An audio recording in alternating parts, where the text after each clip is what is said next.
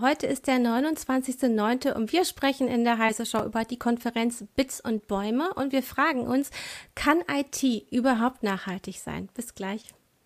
Raus aus dem Bermuda-Dreieck der Cyberbedrohung. Das ist heute Prio Nummer eins für jedes Business. Deshalb nutzen schon jetzt mehr als 100.000 Unternehmen weltweit das einfache und effektive Enterprise Passwortmanagement von LastPass und schützen ihre Organisation wirkungsvoll vor Phishing und Datendiebstahl. LastPass schalten Sie Ihre Passwörter auf Autopilot. Jetzt mehr erfahren unter lastpass.com slash heiseshow.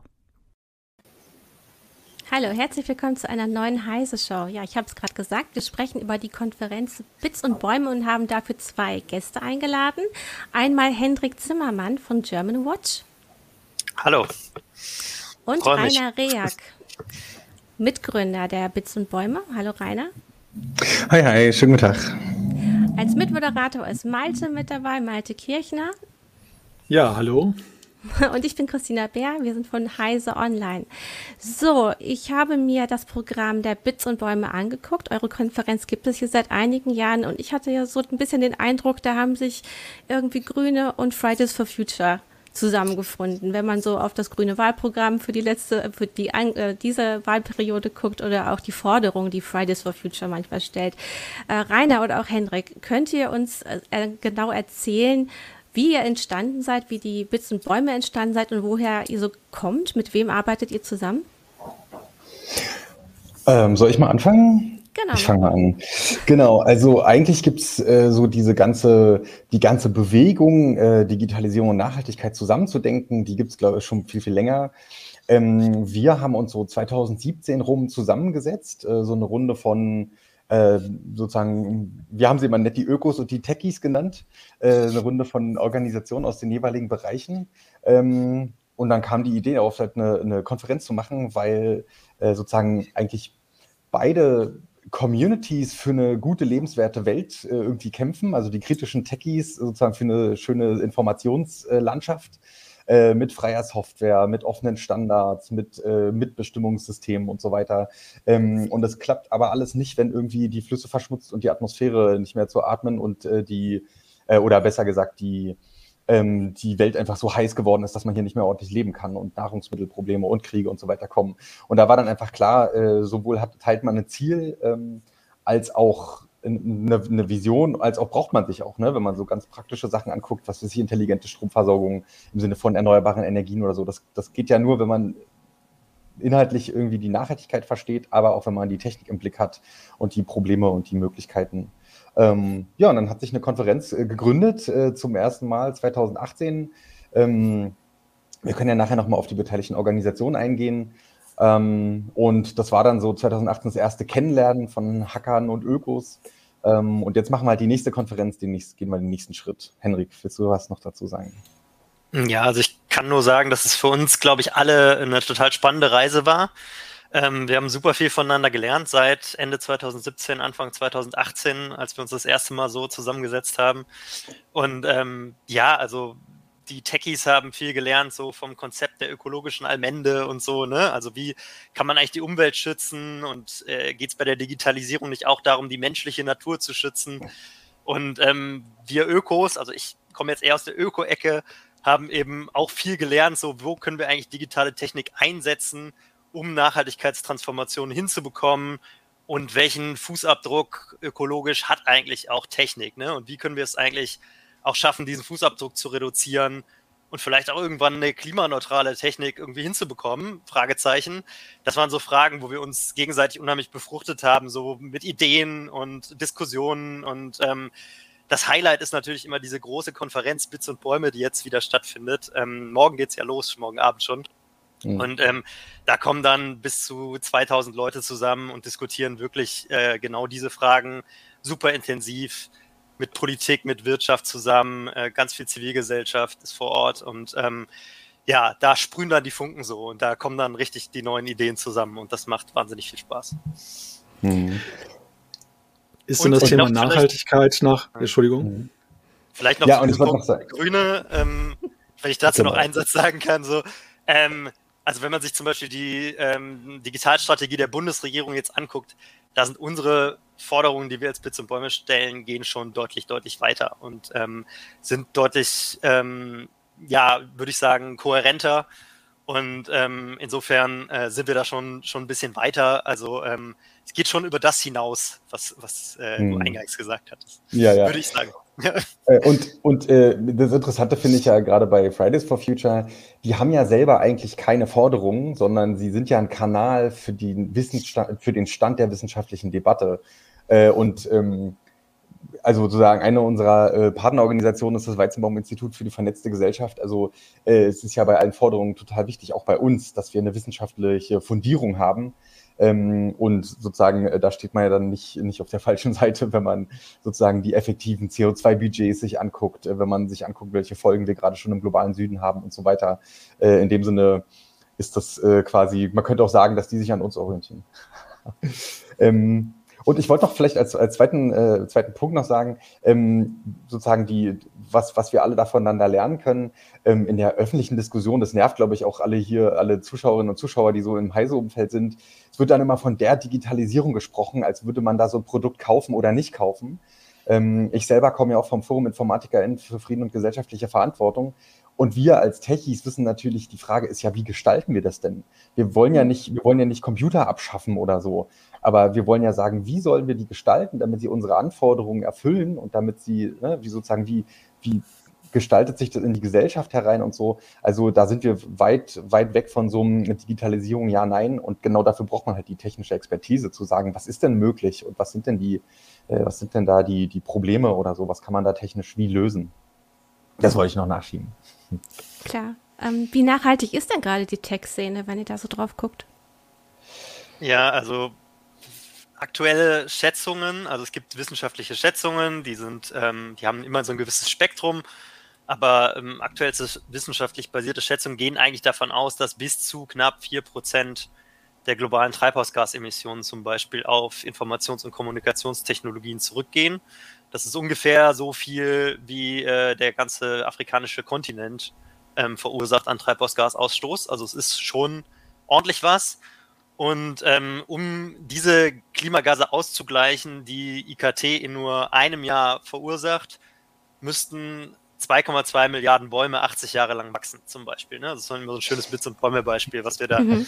was wir da ganz gut, ganz gut nutzen können. Ne? Also 2,2 Milliarden Bäume 80 Jahre wachsen, um die Klimagase von IKT aus nur einem Jahr auszugleichen. Und ähm, Genau, und aktuelle Schätzungen sagen eben eher, das wird eher noch mehr werden. Ne? Also dieser Ausstoß wird vielleicht bis 2030 noch viermal so hoch liegen. Woran und, liegt das? Ähm, ja, also welche das, Prognosen ähm, gibt es dafür? Ja, also es liegt vor allem an den Datenzentren und den Zugangsnetzen. Also ähm, man könnte, also bei den Endgeräten sagen wir, also sagen die Prognosen eigentlich sogar, das wird eher abnehmen, ähm, relativ und absolut. Ähm, aber Datenzentren und Zugangsnetze werden eben die entscheidenden Brocken sein. Ja, mhm. aber jetzt gibt es ja so ähm, Unternehmen wie Google, die dann sagen, mhm. ja, wir bauen jetzt ähm, klimaneutrale Rechenzentren. Unter anderem in Deutschland ist es auch geplant, in Hanau soll eins entstehen. Äh, ich glaube, eine Milliarde Euro werden da investiert. Ähm, ist das nur Greenwashing ähm, für euch? Ähm, ich würde mal, würd mal noch mal einen Schritt zurückgehen. Ähm, und zwar, wenn wir sagen, wie nachhaltig ist IT heute schon, dann muss man, glaube ich, auch erstmal die Frage stellen, was heißt denn nachhaltig überhaupt oder Nachhaltigkeit? Äh, weil wenn man das nicht irgendwie klärt oder da nicht drüber spricht, äh, dann kommt man ganz schnell in so einen Modus, dass, dass man sagt, ich bin aber nachhaltiger, weil und so weiter, obwohl gar nicht die Zielmarke oder die Skala geklärt worden ist. Also wir haben so ein integratives Nachhaltigkeitsverständnis, das heißt sozusagen die ökologische und soziale und manche nehmen noch eine ökonomische Dimension hinzu. Äh, und Nachhaltigkeit heißt quasi, dass so wie wir jetzt arbeiten und wirtschaften und leben, dass die Handlungsoptionen für die zukünftigen Generationen nicht einschränkt. Mhm. Und wenn ich natürlich mehr Ressourcen verwende als nachwachsen, dann heißt es natürlich, dass die späteren Generationen weniger Ressourcen haben. Das erkennt man daran, dass jetzt der Earth Overshoot Day, also wo wir quasi insgesamt unsere ähm, Ressourcen verbraucht haben, die sich regenerieren, irgendwo Mitte des Jahres liegt. Und das heißt, ähm, Nachhaltigkeit muss sich halt daran ausrichten, innerhalb der Grenzen zu sein, äh, oder, oder sozusagen jegliches Wirtschaften damit auch die digitale Welt äh, innerhalb der Grenzen zu, zu bleiben, ressourcentechnisch, was regeneriert wird. Und das ist auch keine, es ist auch keine graduelle Frage, wo man sagt, wir werden ein bisschen nachhaltiger, sondern entweder wir sind nachhaltig, ich übertreibe es jetzt ein bisschen, oder wir sind es nicht. Das heißt, entweder so wie wir jetzt gerade arbeiten, können wir das unendlich lange weitermachen oder wir können es nicht. Und in dem Sinne kann man jetzt die Frage, äh, wie nachhaltig ist die IT heute schon, mit dem, was Hendrik eben gesagt hat, ganz klar mit Nein überhaupt gar nicht beantworten, mhm. weil ein wachsender Ressourcenverbrauch kann nie auf Dauer funktionieren. Ähm, und das bezieht sich natürlich auf Strom oder Energie, aber das bezieht sich auch auf Ressourcenverbrauch von äh, Hard- und Software. Wo kommt die her? Wo geht die hin? Äh, E-Waste, ne, Stichwort. Äh, aber auch sowas wie soziale Bedingungen bei der Herstellung. Ne, das mhm. ist sozusagen, wenn Ihr habt einen ganz großen Fairness-Faktor mit drin. Also das genau. ist ja eben auch ein Teil, den man bei Fridays for Future sieht, die auch sagen, wir dürfen den globalen Süden nicht abhängen. Wir haben im Grunde auch historische Schulden gemacht, gerade Deutschland, äh, wenn man sich die CO2-Konzentration anguckt, die wir über die äh, Jahre, Jahrzehnte angesammelt haben. Wir haben damit schon Großteil eigentlich von unserem Budget verbraucht. Also wenn man jetzt in den Budgets spricht, da gibt es ja eigentlich auch ganz schöne ähm, Berechnungen und auch Visualisierung. Also im Grunde, da kann ja natürlich Technik wieder helfen, dass man Daten sammelt und gut visualisiert, damit Menschen besser verstehen, worüber wir hier eigentlich sprechen, ne? Voll, ja. ja. Also auf der einen Seite kann Technik natürlich helfen. Also wir sprechen ja auch immer von Digitalisierung für Klimaschutz. Kann man hier und da einsetzen. Trotzdem ist es, glaube ich, Stand heute noch so, dass wir ähm, mit rumlaufen mit dem Hammer und nach den Nägeln suchen und überall Technik, Technik, Technik draufpacken und das ganz oft eben nicht hilft. Also äh, digitale Suffizienz ist ja auch ein ganz großes Thema von, ähm, von Bits und Bäume. Aber ich wollte mhm. auf diesen Punkt nochmal kurz eingehen, weil du äh, klimaneutrale Rechenzentren gesagt hast. Ähm, ist die Frage, was, was bezeichnen wir eigentlich als klimaneutral? Ne? Mhm. Ähm, und natürlich kommen dann irgendwie große Unternehmen und sagen, wir kompensieren das irgendwie und pflanzen Bäume etc. Aber ähm, wir können eben nicht an allen Ecken in unserer Gesellschaft immer wieder irgendwo anders kompensieren, sondern wir müssen auch wirklich gucken, dass wir ähm, an die Technik selbst rangehen und die so klimaneutral wie eben möglich hinkriegen. Also das heißt zum Beispiel, dass wir ähm, da äh, 100% Erneuerbare direkt hinbekommen müssen. Und äh, zwar zusätzlich. Und die dürfen wir auch nicht woanders wegnehmen, sondern die müssen wir dann beim Rechenzentrum vielleicht selbst irgendwie ausbauen. Und wir müssen die Abwärme ähm, auch wirklich komplett nutzen, ähm, so oder so, so weit es eben geht, die Abwärme nutzen. Und ähm, es hört eben nicht auf bei diesen Fragen des Stromverbrauchs, sondern es geht weiter bei ähm, bei bei den ganzen Ressourcen. Ne? Also ähm, Klima, die ja auch wieder, wo auch wieder Klimagase hinterstehen. Ne? Also wir müssen da wirklich in eine Kreislaufwirtschaft rein und dafür brauchen wir eben auch sowas wie ähm, Free and Open Source Software, Open Hardware, Schnittstellen, ähm, Recycling und so weiter. Das heißt, wenn sich jetzt ein Akteur hinstellt und sagt, äh, ich bin hier klimaneutral, dann ähm, möchte ich mir schon gerne mal im Detail angucken, ähm, wie sieht das denn mit diesen ganzen Faktoren aus? Also dieser Begriff kann halt sehr als, als Label verwendet werden. Mhm. Und ähm, ich glaube, da haben wir eben noch weite Wege zu gehen und deswegen haben wir bei Bits und Bäume eben auch sehr konkrete politische Forderungen aufgestellt, die auch beinhalten, dass zum Beispiel diese Abwärme von Rechenzentren genutzt werden muss, die auch beinhalten, dass es zum Beispiel Recyclingquoten gibt und all diese Dinge. Ne? Also es ist ja ein ganzer Katalog von, von politischen mhm. Forderungen. Mhm. Und ich glaube, ähm, genau, aktuell gibt es keine Green IT, das kann man, glaube ich, ziemlich deutlich sagen. Ähm, aber wir als Bits und Bäume zeigen eben schon ganz gut einen Weg dahin auf, ähm, sie möglichst grün zu machen, soweit es eben geht. Ja, Damit ähm, sind auch schon zwei Fragen aus unserem Chat beantwortet, den ich an der Stelle auch kurz erwähnen möchte. Es besteht natürlich die Möglichkeit, wie immer auch Fragen zu stellen oder Anmerkungen zu geben. Das eine war die nach Empfehlungen, die man als Rechenzentrumsbetreiber gemäß Green IT machen kann. Und das andere ist die Frage ähm, mit Server-Based Computing, also stromsparende, leistungsschwache Clients und die Rechenpower dann dafür geshared auf dem Server, sodass dann nicht unnütz äh, ja, Rechner laufen, deren Leistung nicht genutzt wird. Wie, wie steht ihr zu dem Thema? Oder ist das jetzt, das geht natürlich schon sehr in die Details dann ja auch rein, dann die, die Frage. Ja, also äh, klar, das ist äh, genau, das ist. Aber wenn die Frage kam, dann können wir gerne darauf äh, eingehen. Also natürlich ist so eine, so ein, ich sag jetzt mal ein bisschen zentralisiertes Rechnen in Rechenzentren äh, effizienter äh, als, als sozusagen alle auf ihren kleinen Endgeräten, äh, sowohl von der, von der Hardware und von der Leistungsverteilung, ähm, aber auch von der Nutzung von der Abwärme und äh, andere Klimaeffizienzkriterien.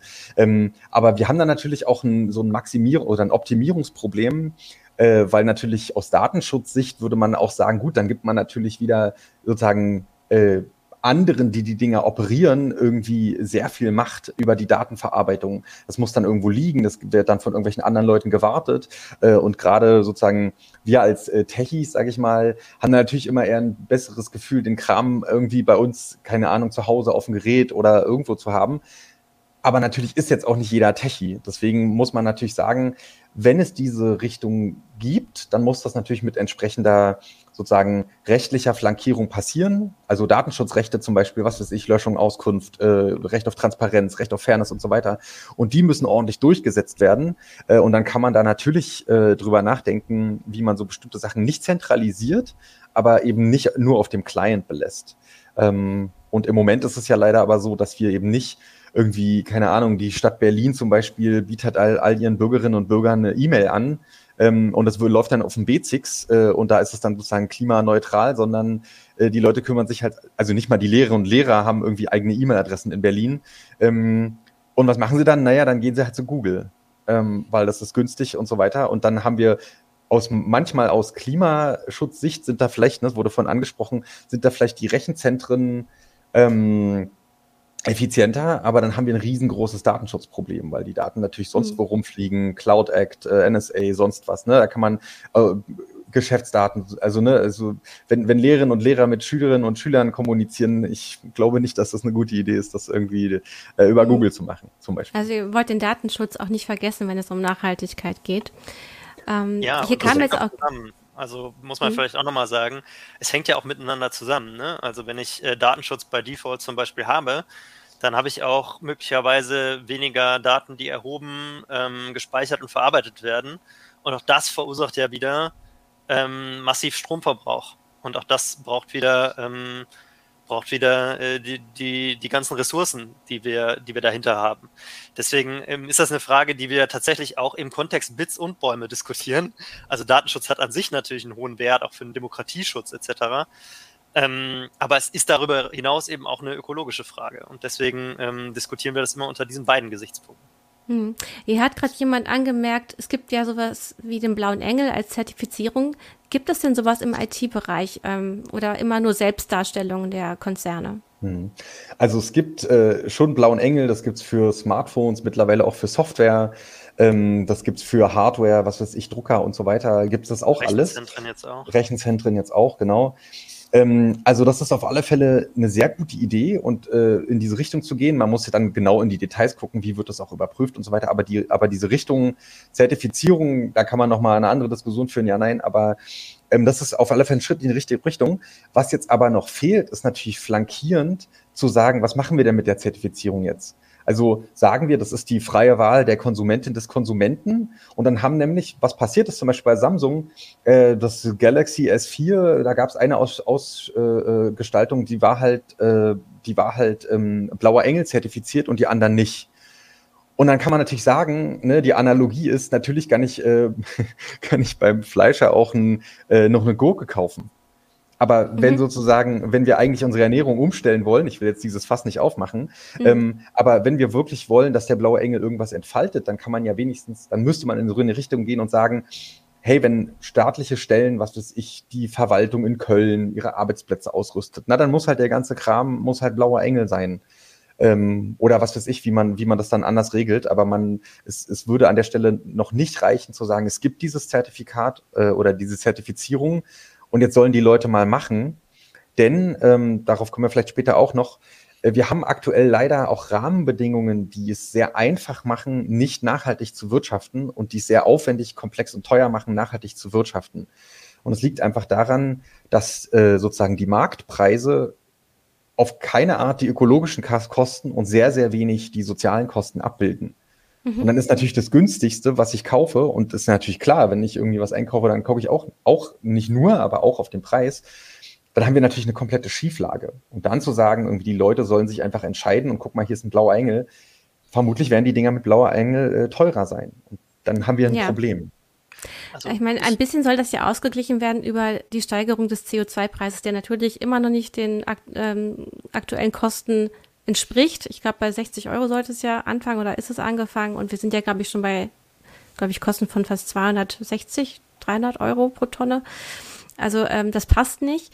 Ähm, ihr setzt ja auch sehr auf Transparenz. Ähm, würde es denn dann helfen, wenn man zum Beispiel Lieferketten richtig verfolgt, auch technisch verfolgt, also quasi Blockchain-mäßig und dadurch auch transparenter macht, woher Produkte kommen und wie sie produziert wurden? Also grundsätzlich zum Thema Transparenz. Transparenz ist eine gute Sache, ähm, reicht aber nicht. Also da sollte man dann auch eine Art Ordnungsrecht oder sowas nach oben aufsatteln, weil Transparenz alleine eben noch nicht den, den großen Wurf macht.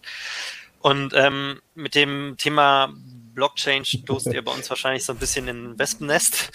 ähm, Immer doch. Es ist ja ein hoher Energieverbrauch damit. Ja, also meistens. wenn man sich jetzt Bitcoin, sagt man so ungefähr äh, Strombedarf von ganz Argentinien, ne, 131 äh, Terawattstunden oder so.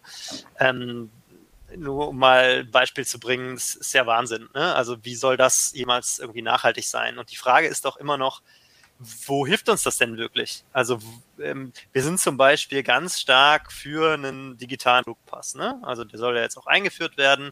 Ist eine super Sache. Der muss auch irgendwie die Treibhausgasemissionen abbilden, die Rohstoffzusammensetzung, wo kommen die Materialien her, wie ist das Ganze zusammengesetzt, wie kann ich das reparieren, welche Recyclingmöglichkeiten habe ich und so weiter.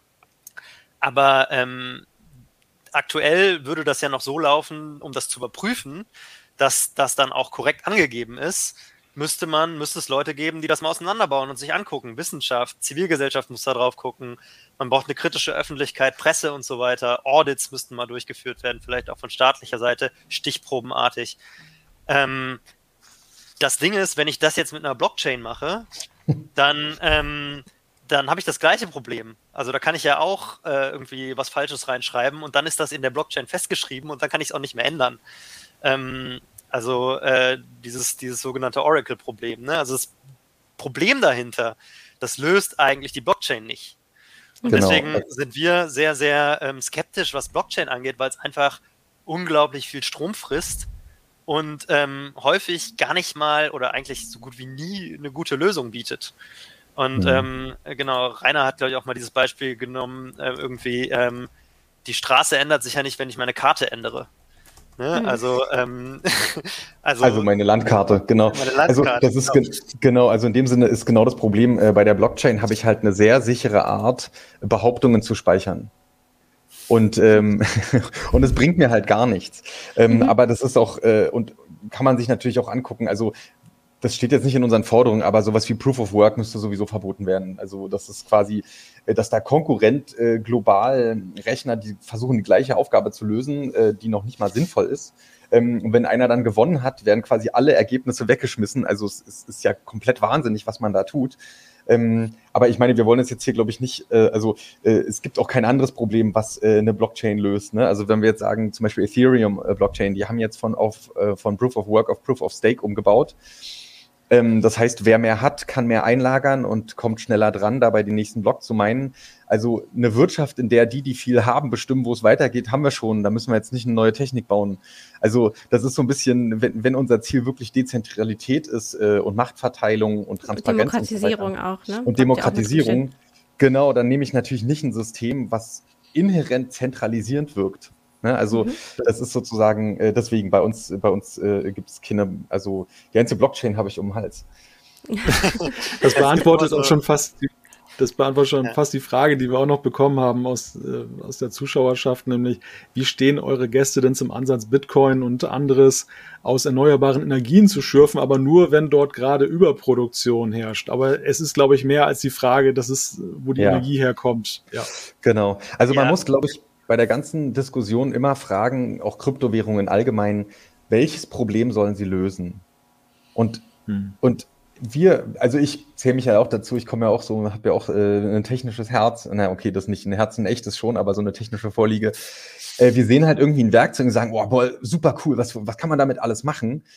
Aber eigentlich muss man sich immer die Zeit nehmen, ist ja beim Technikdesign ganz wichtig, welches Problem will ich lösen und erstmal klar zu kriegen, was eigentlich das ist, was ich, was ich jetzt machen möchte. Und erst wenn ich das ordentlich mir klar gemacht habe, will ich anonym zahlen, ja, was ist denn dann mit Steuern, was ist denn dann mit Steuerhinterziehung und so weiter? Will ich irgendwie eine freie Sache, eine freie Währung, will ich irgendwie in Failed States eigentlich Geld hin und her schieben? Äh, will ich eigentlich irgendwie die Macht der Banken reduzieren? Äh, will ich eigentlich Selbstbestimmung stärken? Äh, hilft es eigentlich Selbstbestimmung zu stärken, indem Leute jetzt plötzlich noch äh, sozusagen ihre, die IT-Sicherheit all ihrer Geräte ständig überprüfen müssen, weil ihnen sonst die Bitcoins geklaut werden und so weiter. Ähm, und erst wenn ich diese ganzen Sachen klar habe, dann zu gucken, welches Werkzeug überhaupt passt. Und dann kommt man eigentlich äh, immer zu dem Schluss, dass da sowas, äh, das halt nicht passt. Ähm, ja. Diese Blockchain-Geschichten. Hm. Ich würde super gerne noch mal eine Frage stellen. Mal, ja. äh, auf die Frage eingehen, weil ja. ähm, die impliziert ja so ein bisschen, ähm, ja, dann haben wir so viele Erneuerbare, dann wird das schon alles gehen. Aber wir haben ja aktuell noch nicht mal unseren Strom zu 100 Prozent mit Erneuerbaren gedeckt. Und dann haben wir noch die Wärme, dann haben wir noch die Industrie, dann haben wir noch den Verkehr. Das wollen wir alles elektrifizieren und alles mit erneuerbar erzeugtem Strom machen.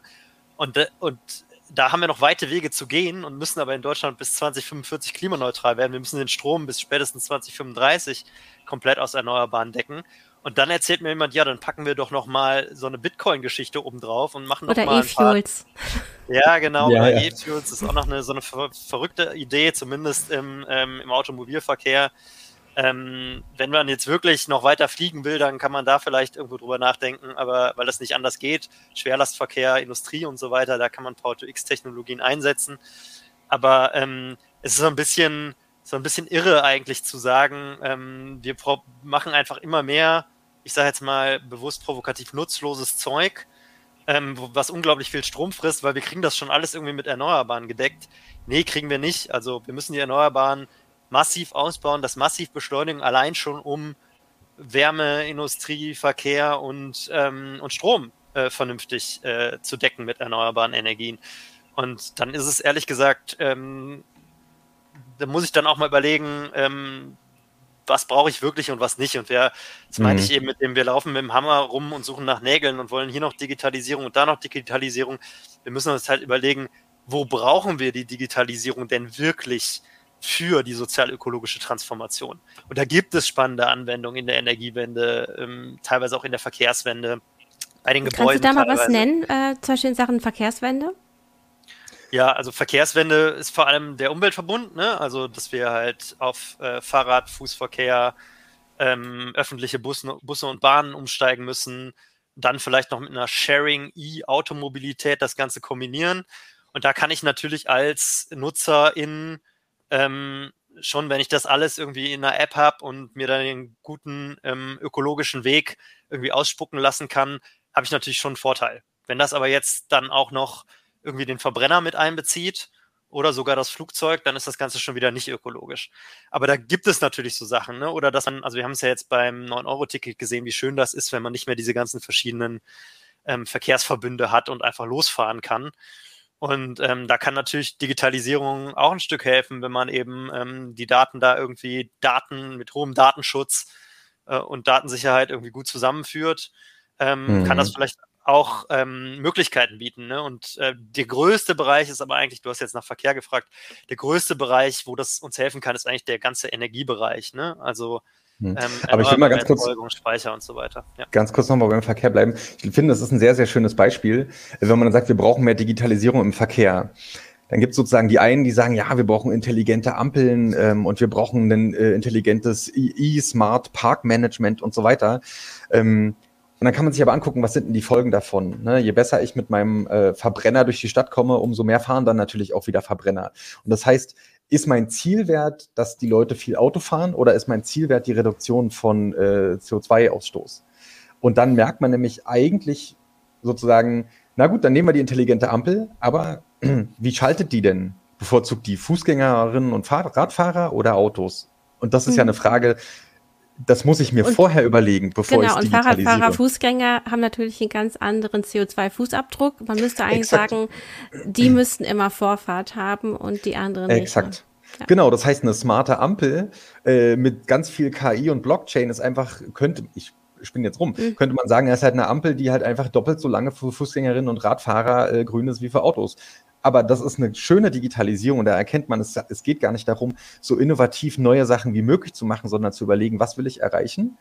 Und dann ist halt sowas wie eine multimodale App, wo ich sage, ich will von A nach B und er sagt dann, ja, hier nimmst du irgendwie, leiste dir da, äh, ne, fährst du erstmal mit dem Bus und dann fährst du da mit der Bahn und so weiter. Super komfortabel und das Luxusgut ist dann halt einfach eine ähm, einfache Mobilität zu haben.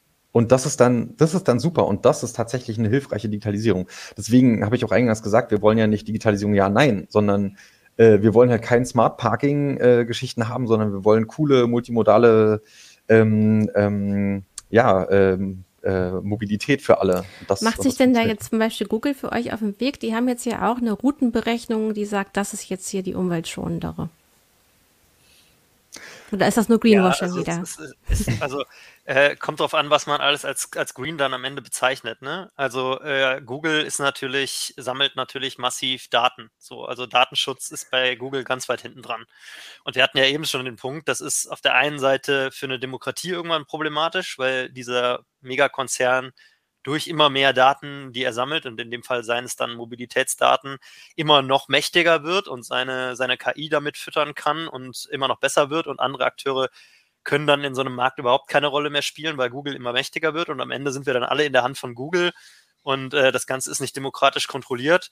Und auf der anderen Seite ähm, sind wir da auch wieder an dem Punkt, das Ganze muss man sich halt auch ganzheitlich angucken. Ne? Also man muss sich auch angucken, ähm, diese ganzen Daten, die die sammeln, verarbeiten, ähm, Profile erstellen, das verbraucht auch alles irrsinnig viel Strom. Und mhm. deswegen sind dann äh, irgendwie kleinere lokale Lösungen, die nicht so viel ähm, Auswertungen machen und nicht ihr ganzes Geschäftsmodell noch darauf ausrichten, irgendwie Profile zu bilden, ähm, am Ende vielleicht tatsächlich die nachhaltigeren. Mhm. Und ähm, dann könnte man sagen, macht Google da unterm Strich vielleicht doch äh, eher Greenwashing. Woran ja, sollen sich äh, denn Bürgerinnen und Bürger ähm, orientieren, wenn sie sagen, ich möchte meinen CO2-Fußabdruck ver verringern mhm. äh, und man nutzt dann irgendwie ähm, CO2-Berechnungen aus dem Internet, ähm, ähm, oder also man sollte sich dann vielleicht nicht an Google orientieren, was die sagen oder naja, was, was habt ihr für ja, also Lösungen ich, für, ja. für, diese Menschen? Also ich würde, äh, ich würde, glaube ich, zwei, zwei, zwei Punkte nochmal sagen. Ähm, also erstens, äh, wenn man sagt, ja, Google bietet ja auch eine äh, ne, ne Routenplanung mit niedrigem Energieverbrauch oder sozusagen ähm, ähm, Ressourcenschonend an. Ja, Google hat betreibt aber auch YouTube, äh, was insgesamt für 15 Prozent des gesamten globalen Internetverkehrs zu, äh, sozusagen äh, verantwortlich ist. Also es ist, also es ist schön, dass sie das, diese Option anbieten, aber ähm, das ist, das ist natürlich sozusagen im Großen und Ganzen die Aussage irgendwie als relevant darzustellen, natürlich Greenwashing der Firma Google oder Alphabet, äh, weil sie sozusagen an, an der genau an, sozusagen, wenn man nicht hinguckt, hintenrum so viel sozusagen Emissionen auch verursachen und auch Hardware äh, Verschleißressourcen, äh, ne, wo kommt's her, wo geht's hin und so weiter, dass das quasi so jetzt schlechte, schlechterdings gilt. Ähm, und die und die zweite Sache jetzt, ähm, was können die Leute sagen mit dem CO2-Fußabdruck? Also wir bei Bits und Bäume ähm, neigen sehr dazu, dieses Problem nicht zu individualisieren, weil die Erfindung des individuellen CO2-Fußabdrucks ist eine Erfindung von, äh, also sozusagen dieses Konzept ist eine Erfindung von BP. BP, also Ölkonzern, genau, die British haben gesagt, Petrol, ja. Genau. Ne? Die haben, Dankeschön, genau. Die haben gesagt, Leute, wie schaffen wir es, dass die Menschen nicht über Ölkonzerne nachdenken und über, über die riesigen ähm, sozusagen Produkte, die aus Öl entstehen und so weiter. Ja, wir bürden das einfach der Einzelperson auf und sagen, guck mal, wie du lebst, das macht den Planeten kaputt. Dass mhm. wir mit Milliarden lobbyieren und sozusagen äh, die, das Rechts- und Wirtschaftssystem so hinbauen, dass es günstig ist, äh, wenn wir hier unseren Kram verbrennen und verkaufen, äh, ihr unseren Kram verbrennt äh, und wir ihn verkaufen. Ähm, und euch noch schlecht dabei fühlt. Und auch noch schlecht dabei fühlt, ähm, ist halt auf alle Fälle ein Riesenproblem. Deswegen sagen wir, äh, wenn ich das jetzt, ne, wenn man eine Stunde pro Woche Zeit hat, sich mit diesen Themen auseinanderzusetzen, kann man gerne äh, sich eine, eine Viertelstunde damit beschäftigen, wie lebe ich eigentlich, ne, was weiß ich, was esse ich, was ist meine Bank, wie bewege ich mich, äh, ist meine Wohnung isoliert und was weiß ich. Und eine Dreiviertelstunde dieser Stunde sich politisch zu engagieren, zum Beispiel auf unsere Konferenz zu kommen, sich zu organisieren, äh, weil wir einfach alle in 30 Jahren immer noch irgendwie ein gutes Leben haben wollen. Und darum geht's, mhm. nicht, nicht um weniger geht's jetzt gerade. Und deswegen ja. nicht also so man viel kann so ein bisschen aus, äh, zurücktreten und einmal gucken, wie ist unsere Infrastruktur aufgebaut genau. und wer hat über diese Infrastruktur eigentlich bestimmt. Das waren die letzten Generationen durch ihre politischen Entscheidungen. Dadurch haben genau. wir ja zum Beispiel auch jetzt dieses Gasproblem. Das wurde politisch so entschieden, weil Menschen so und so gewählt haben und so und so gedacht haben äh, bis diese Infrastruktur umgebaut ist, dauert es eine ganze Weile. Man selber kann natürlich was tun, wenn man die Mittel hat, wenn man sich halt eine Solaranlage aufs Dach packen kann, man kann das Lastenrad fahren, was auch immer. Aber dieses große Systemische, das muss Politik ja. lösen. Das ist im Grunde, was du sagst. Exakt. Ja. Und wir sagen ähm, zum Beispiel immer, man muss den Handabdruck vergrößern und nicht auf den Fuß, nicht nur auf den Fußabdruck schauen. Und der Handabdruck ist der des politischen Engagements. Das ja. heißt ja. natürlich nicht, dass man nicht auch einen CO2-Fußabdruck pro Serviceeinheit bei Clouds, Übertragungstechnologien und so weiter einführen kann, weil es hilfreich sein kann, um darauf ein Ordnungsrecht aufzubauen, das heißt, um darauf Effizienzvorschriften aufzubauen, etc. Das finden wir doch sinnvoll. Also wir sind nicht gegen Transparenz an der Stelle, mhm. aber wir sind dagegen zu sagen, wir treiben die Leute in den moralischen Burnout und die äh, Leute müssen jetzt äh, hier alles auf dem Schirm haben, sondern es sind systemische Fragen und systemische Fragen muss man politisch lösen. Mhm. Ähm, jetzt kommt eine Sache, die da nicht so schön zupasst, aber sie muss kommen. Wir machen eine Werbung. Raus aus dem Bermuda-Dreieck der Cyberbedrohung. Das ist heute Prio Nummer eins für jedes Business. Deshalb nutzen schon jetzt mehr als 100.000 Unternehmen weltweit das einfache und effektive Enterprise Passwortmanagement von LastPass und schützen ihre Organisation wirkungsvoll vor Phishing und Datendiebstahl. LastPass schalten Sie Ihre Passwörter auf Autopilot. Jetzt mehr erfahren unter lastpass.com slash heiseshow. So, hier witzelt gerade jemand, Werbung ist Energiefresser. Genau. Ja, ich würde ganz gerne nochmal einen Schritt. Ich würde ganz gerne nochmal einen Schritt zurückgehen. Wir haben ja die Frage erörtert, wie, wo steht die, die Nachhaltigkeit auf, auf Seite der Konzerne? Wir, die Frage, die, die mich auch umtreibt, ist, inwieweit ist denn das Thema im Bewusstsein der Bevölkerung überhaupt angekommen? Also Wissen die Leute oder haben die den Bereich Digitalisierung so im Blick? Weil natürlich diese Klassiker ja gerade oft in der Berichterstattung ja eher dominieren, die Debatte. Ja, zu wenig auf jeden Fall kann man sagen. Ne? Also auch ein Grund, warum wir als zivilgesellschaftliche Organisation so eine Großkonferenz machen. Wir könnten ja auch sagen, wir machen viele kleine Veranstaltungen, wo dann, ähm, wo wir mit der Politik diskutieren oder so. Nee, wir machen eine Großkonferenz, die hoffentlich eine Wirkung erzielt, auch in der Breite, damit das auch in dem Bewusstsein der Bevölkerung ankommt. Und ähm, wir haben zum Beispiel so eine ganz schöne Postkarte äh, gedruckt vor der Konferenz. Ähm, die Cloud hängt an einem Tiefseekabel oder so. Ne? Also wir haben immer mal wieder so, ähm, so Erklärmechanismen auch dabei, dass wir versuchen, den Menschen das auch irgendwie deutlich zu machen, was steckt da eigentlich alles an Stromverbrauch, an Ressourcen, auch an sozialen Fragen, an Machtfragen hinter mhm. dieser ganzen Digitalisierung. Und ähm, es ist auf jeden Fall noch nicht genug angekommen. Das merke ich bei meinen Vorträgen zum Beispiel immer wieder, wie viele erstaunte Rückfragen da kommen. Hm. Mhm. Kam noch eine Rückfrage gerade, ja. Entschuldigung.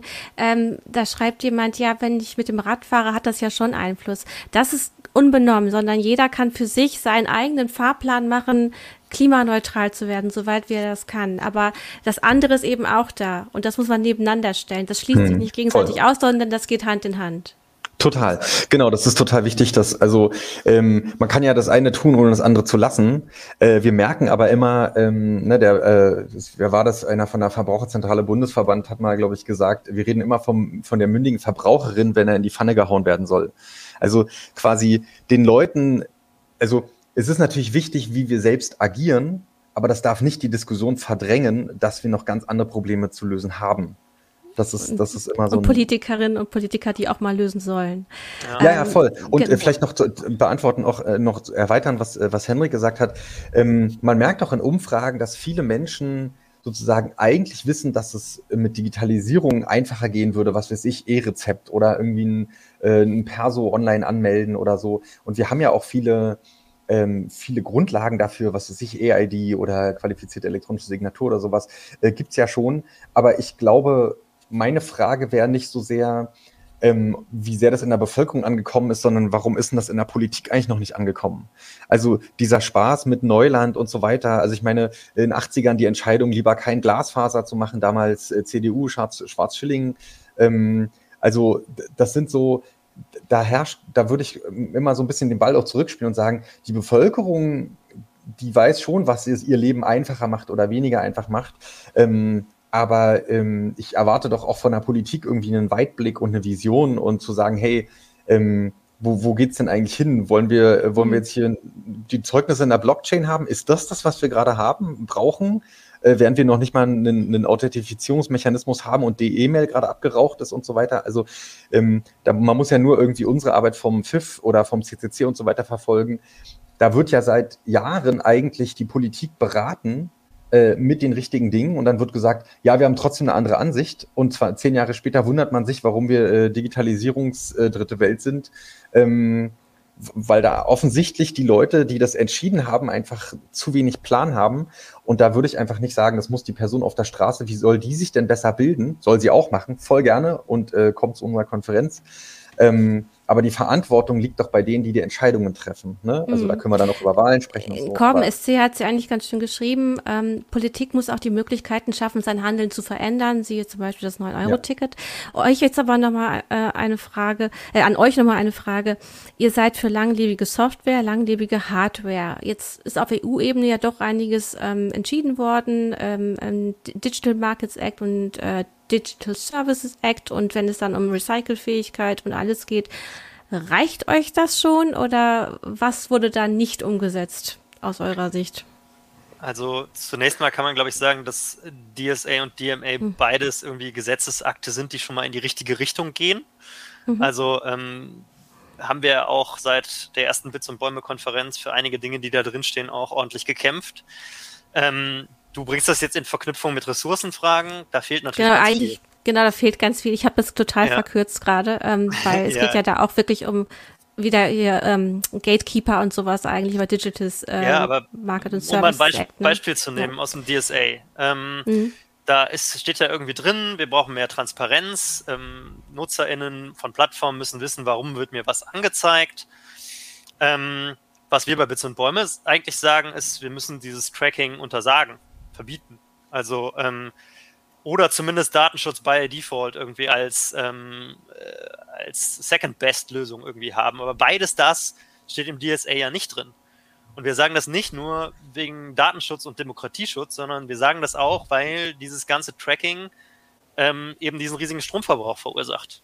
Also auch aus mhm. ökologischen Gründen, und zwar direkt und indirekt. Das heißt, es verursacht direkt ähm, in der Technik Stromverbrauch und es ist auch noch wahnsinniger Konsumtreiber oder äh, diese Werbung ist Konsumtreiberin.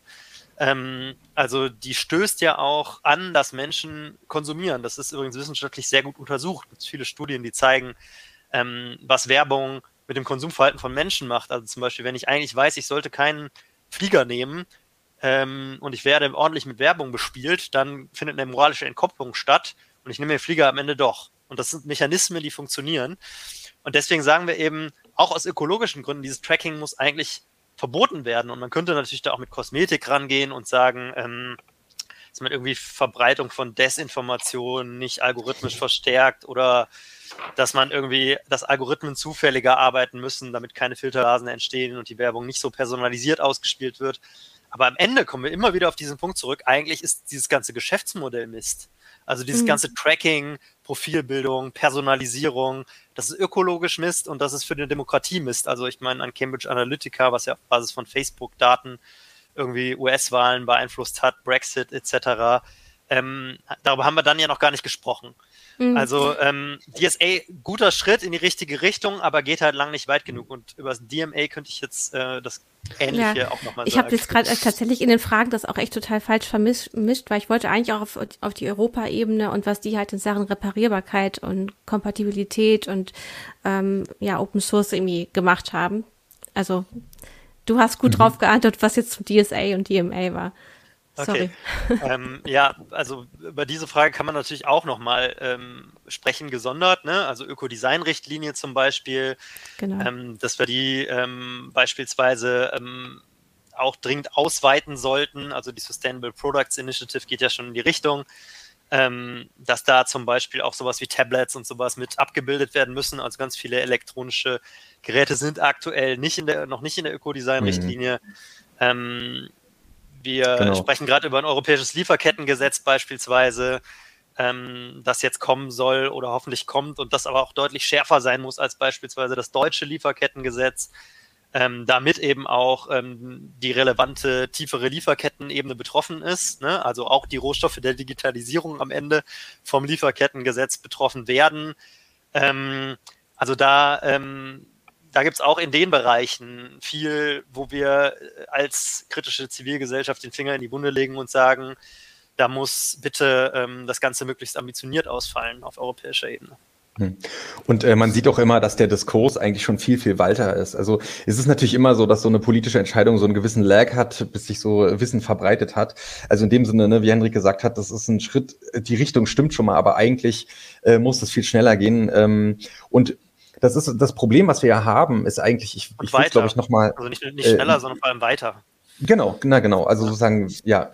Ähm, das Problem, was wir hier haben, ist ja nicht, äh, ist ja nicht irgendwie, ob wir unsere Welt grün oder blau anstreichen oder so, sondern ähm, wir haben effektiv äh, bestimmte CO2-Budgets, wir haben bestimmte Grenzen für ähm, Biodiversität, wir haben Kipppunkte und so weiter. Ne, wir haben quasi, äh, wir haben noch zehn Liter Wasser übrig und jetzt merken wir, wir trinken halt pro Stunde einen Liter Wasser. Und jetzt ist die Frage, was machen wir denn jetzt? Wie, wie müssen wir leben, dass sozusagen wir so viel Wasser wieder einfangen können, wie wir eigentlich immer austrinken? Und äh, deswegen ist auch nicht, uns geht's nicht schnell genug, weil wir einfach immer irgendwie progressiv sein wollen, sondern weil es sowohl weiche, aber auch wirklich harte Rahmenbedingungen gibt. Und wir müssen dann eben bei den bei äh, Reparierungsrichtlinien oder bei offenen Standards und so weiter, ähm, das muss einfach viel schneller gehen, um diesen äh, um diesen äh, diesen Fußabdruck, den wir als Gesellschaft in unserem Leben und Arbeiten haben, ähm, in diesen Rahmen zu kriegen. Und deswegen ist sozusagen äh, uns unsere unsere Dringlichkeit das kommt ja nicht daran, weil wir so gerne Aktivismus machen oder weil so, sondern weil die Zahlen einfach so aussehen. Wenn man sich den IPCC anguckt, äh, Bericht, äh, dann, dann sieht man, dass wir ganz, ganz, ganz schnell äh, in eine Kreislaufwirtschaft äh, kommen wollen. Denn ich äh, will ja auch irgendwie mein Telefon benutzen und mein Handy und meine Computer und so weiter.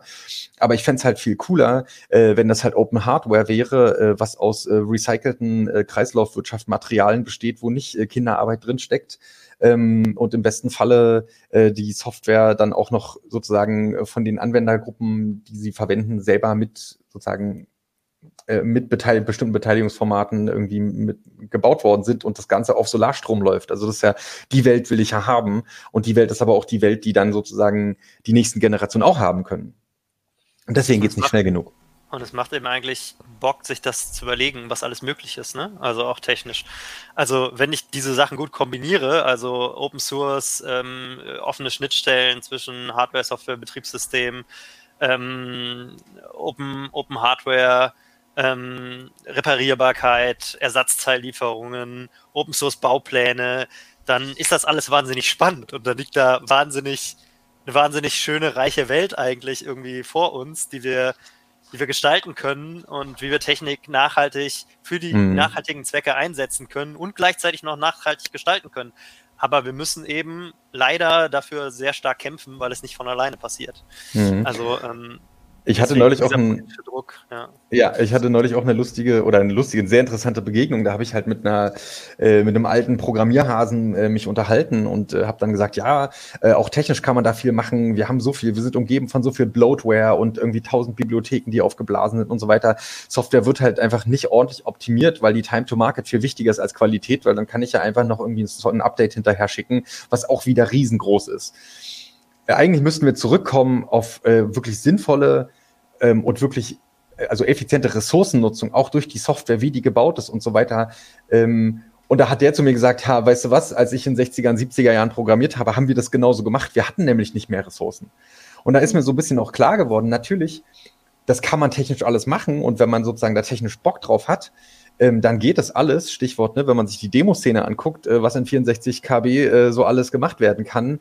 Wenn wir mit diesem Anspruch Technik machen würden, dann dann hätten wir einen ganz anderen Fußabdruck der gesamten technischen Welt. Ähm, aber die Rahmenbedingungen erlauben das aktuell nicht. Und was aber sozusagen die Techis, die sich da reinfuchsen, äh, die haben ja genau diese, diese Arten, wie man, wie man äh, IT so bauen kann, dass das so effizient und so gut funktioniert und eben nicht nur Bloatware ist. Äh, die haben das Wissen ja. Das heißt, das ist alles da und es ist technisch möglich. Und mit ein bisschen mehr Zeit ähm, äh, könnten die Technik und äh, Design und Entwurfs- und äh, ähm, Engineering-Abteilungen sich darauf konzentrieren, diese äh, Methoden auch anzuwenden. Aber wenn alles immer schnell, schnell äh, sein muss, ähm, wie ich das ja auch kenne aus meiner irgendwie IT-Sicherheitsberatungsaktivitäten, äh, ähm, ähm, ja, da so, so klappt es dann nicht. Und das muss man ermöglichen. Und, da, und das gibt die Technik auch her. Ja, und um hm. das Ermöglichen nochmal aufzugreifen, ähm, um nochmal eine Forderung auch von Bits und Bäume dazu zu packen. Wir sagen zum Beispiel dieses Public Money, Public Code oder auch Public Money, Public Good, ähm, weil ähm, also dass eben alles, was staatlich, öffentlich gefördert wird, eben auch unter einer freien ähm, Software-Lizenz oder Open-Source-Lizenz eben ähm, veröffentlicht werden soll, damit wir nicht irgendwie ähm, Erstens, damit wir nicht alles hundertmal machen müssen, sondern ähm, damit es einmal gemacht wird und dann von anderen genutzt werden kann, was übrigens eine riesige ökologische Frage ist. Und ähm, zweitens, ähm, damit ähm, dann eben äh, kleinere Unternehmen, Kommunen, BürgerInnen auch selber darauf achten können, IT-Sicherheit ähm, bei sich äh, irgendwie einzubauen, äh, Datenschutz zu berücksichtigen, etc. Ne? Also das, ähm, das hat ja ganz auch wieder ganz viele verschiedene Aspekte und wir müssen diese Fragen, diese technischen Fragen eben auch politisch angehen. Und ein Hebel ist eben Public Money, Public Good. Also der Staat ähm, sollte kein Geld in, ähm, in Proprietäres stecken. Ähm, das wäre so, so, ein, so ein guter Ansatz zum Beispiel an der Stelle. Und ähm, da gibt es so viel, ähm, so viele politische Anknüpfungspunkte, für die wir kämpfen müssen, die es aktuell verhindern, dass wir Technik so einsetzen, wie sie, wir sie einsetzen könnten eigentlich, ähm, damit wir eben äh, ein gutes Leben auf diesem Planeten haben.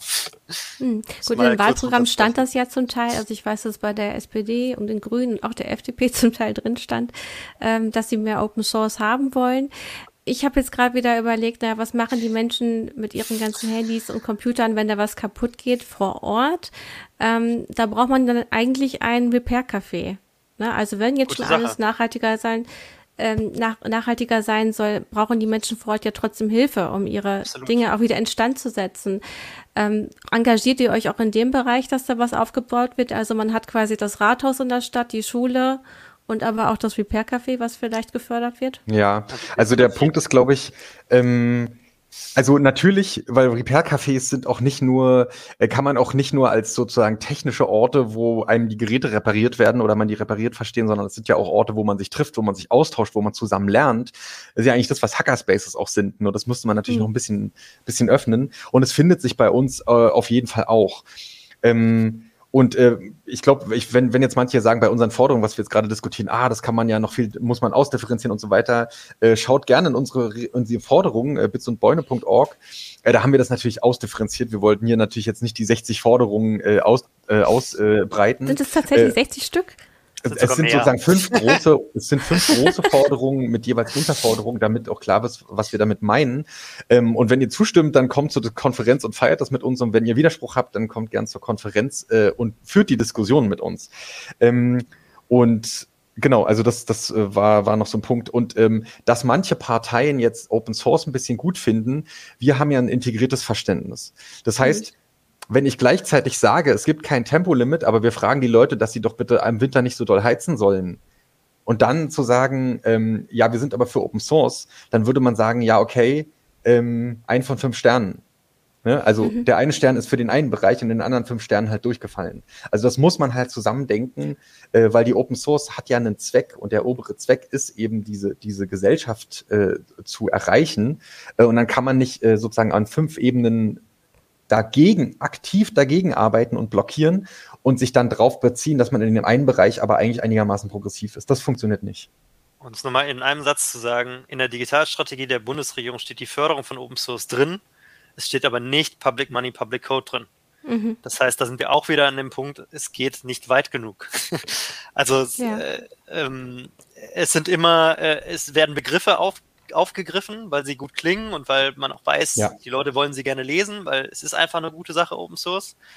Aber es muss dann auch in der Umsetzung weitergehen. Und ähm, die ganze Digitalstrategie ist ja auch erstmal nur, sagen wir mal, ein Papier und äh, der Weg zur Umsetzung ist halt noch weit. Und deswegen braucht es eben diese kritische Zivilgesellschaft aus Techies und Ökos, die da weiter drücken in diese Richtung.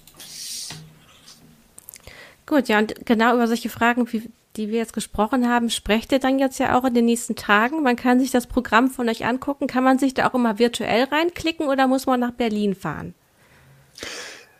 Hm, also wir werden äh, äh, wir werden alle äh, Vorträge, also die zehn Säle und es gibt noch ein Studio im Forum, äh, werden wir live streamen. Also danke ans VOG vom CCC. Ähm, guckt einfach auf die Seite. Ähm, aber es gibt natürlich noch viel mehr.